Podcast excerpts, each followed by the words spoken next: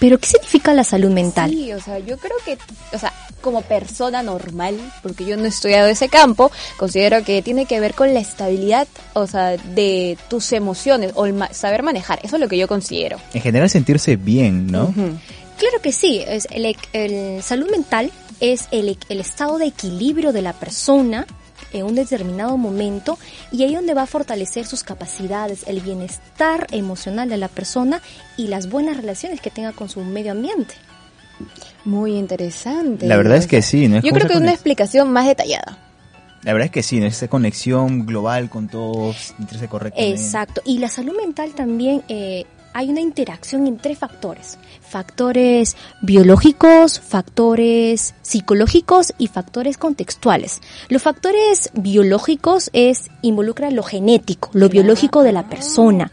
Los factores psicológicos involucran las características personales, el aspecto cognitivo, los pensamientos, el aspecto emocional y el aspecto comportamental también. Y el último está los factores contextuales, que mayormente es su relación intrapersonal consigo mismo y su relación interpersonal, o sea, con las personas de su entorno.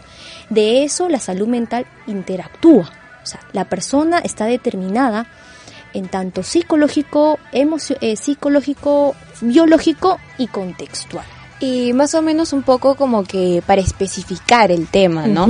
Este, hay, yo he estado leyendo eh, muchas de las noticias y muchos casos acerca de dos trastornos, este, no sé llamarlos, o de estados de ánimo muy comunes acá en el Perú, que es la depresión y también lo que es este la ansiedad. ¿Qué nos podría decir al respecto? El Perú, o sea, de repente por cifras, ¿cómo nos encontramos en ese caso? Bueno, eh, depresión y ansiedad son trastornos del estado de ánimo para que ustedes sepan, ¿sí? Y son los más frecuentes hoy en día en los diferentes rangos de las edades, pero mayormente en los jóvenes, en los jóvenes Claro. adolescentes, ustedes, universitarios. Nosotros. Lo entendemos, Exacto. Es que a veces decimos, oye, estoy deprimido. Y no Sí, sé qué tanto eso sea cierto. O Claro, sea, es sí. importante eh, saber que todos pasamos por crisis.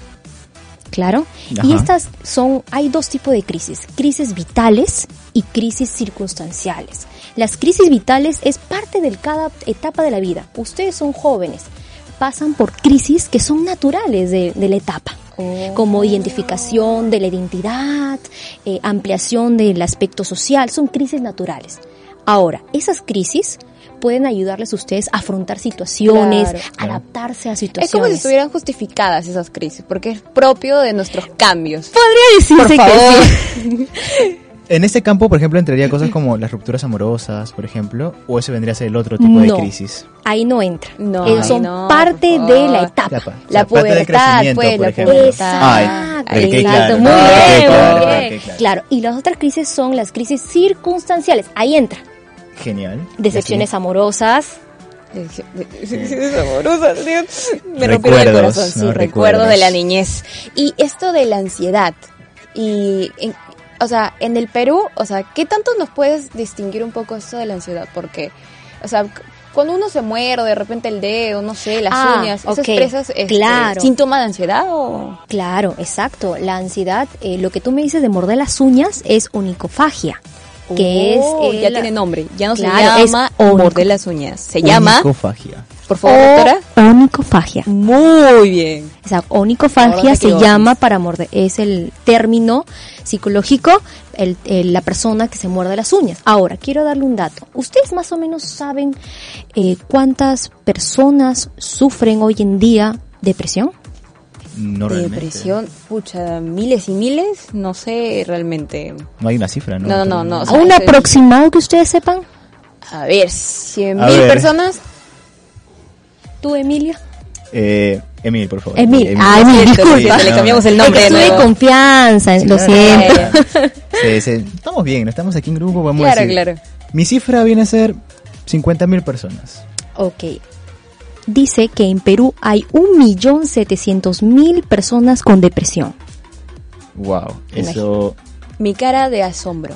Un millón, o sea, ni siquiera me alcanzan los dedos para contar. Son demasiadas personas, Sí. doctora, no lo puedo Sí. imaginar. Imagínense, en el mundo hay 800 mil personas se suicidan en el año.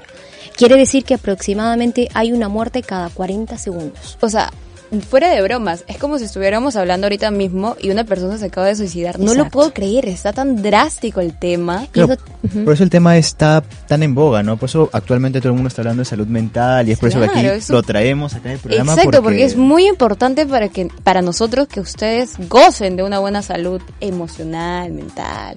Sí, en verdad es asombroso la cantidad, porque la depresión está muy asociado a la intención suicida y la conducta Ah. suicida. Ojo, quiero darle un dato. Conducta suicida es muy diferente a la ideación suicida. ¿Por qué? La conducta es la acción Claro. de morirse.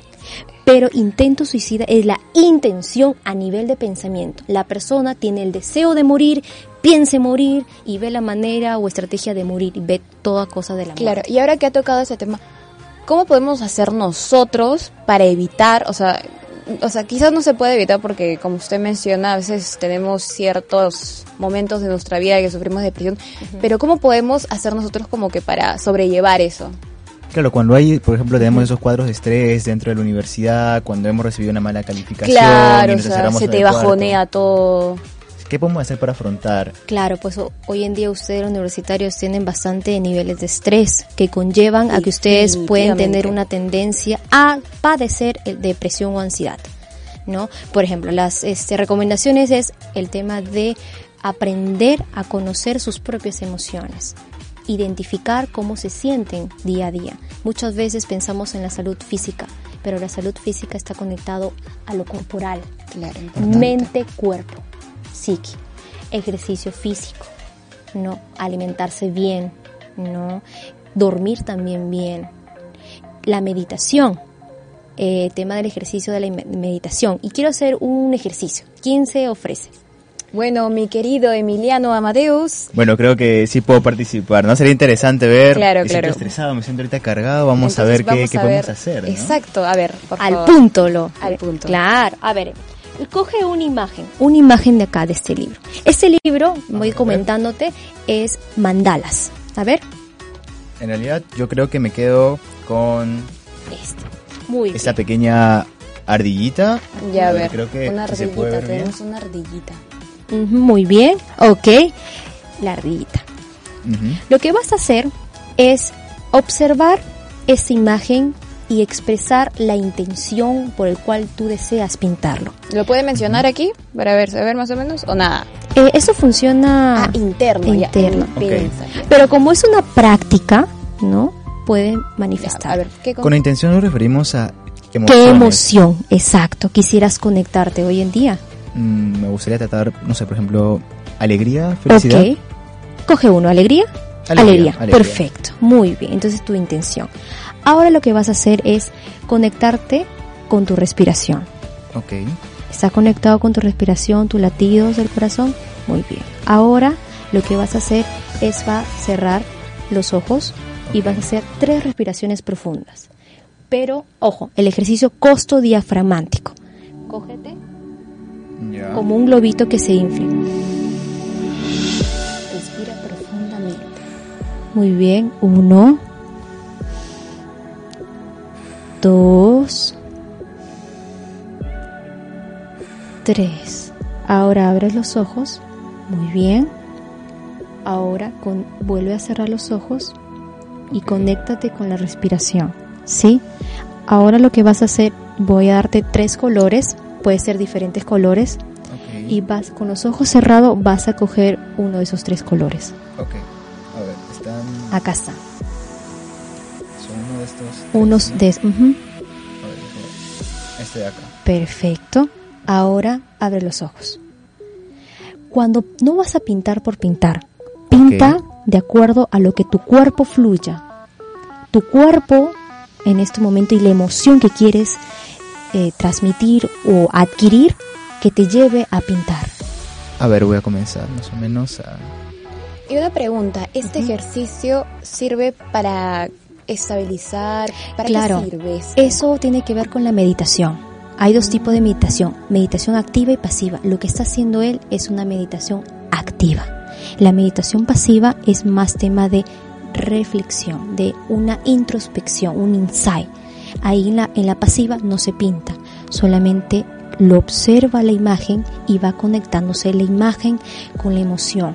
Ahí va participando qué aspectos, cognitivo y emocional y acá es activo. ¿Por qué? Porque está haciendo la conducta de pintar, el cual está relacionado a la parte corporal, motor y a la parte emocional. Oh, Meditación. gracias. Meditación, lo que está haciendo Emilio ahorita mismo es meditar. Eh, Una recomendación tiene que estar en un ambiente tranquilo, sin algún ruido. Claro, ahorita de repente no has podido meditar, querido amigo, pero No, pero igual de cierta manera te, uno se te siente relaja, más relajado. claro, por la respiración. Yo creo que la respiración tiene todo que ver. Así que muchas gracias, doctor, licenciada Rosita Díaz. Licenciado, Con tengo una pregunta. No sé si es que me puedo quedar pintando Sí, todavía. Justo- que se siente bien. Claro que sí, y justo pensé en ti y este, veo, te veo, percibo que estás un Está poco estresado, estresado, y te regalo un. Un mandala más. Muy bien. Un bonito pececito, la verdad es que está bien muchas bacán. gracias. Está bien interesante. Sigue pintándome. Y Ok, ok, siendo sigo las aquí. 13 y 49 de la tarde, muchas gracias, licenciada Rosa Díaz, por estar con nosotros. Claro, ¿cómo, ¿cómo nos podemos contactar contigo? ¿Tienes redes? Por favor, díganos. Bueno, todavía no tengo una red, pero puedo dar mi número teléfono. Claro, para sacar alguna cita, porque yo también quiero relajarme, como lo he hecho Por favor, por favor. Me pueden comunicar al 955 16 90 76. Por favor, repítelo de nuevo. 955 16 90 76.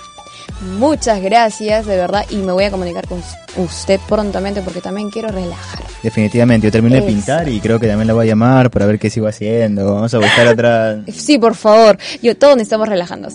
Así que esto es A lo Crazy, solo por frecuencia auxil. Mi nombre es Diana Hurtado. Yo soy Emil Amadís. Y entonces volveremos el próximo viernes a las tres y media. Esto ha sido A lo, A lo crazy. Crazy. Mi nombre es Diana Hurtado. Yo soy Emil Amadís. Nos despedimos, chicos. Adiós, adiós. Adiós.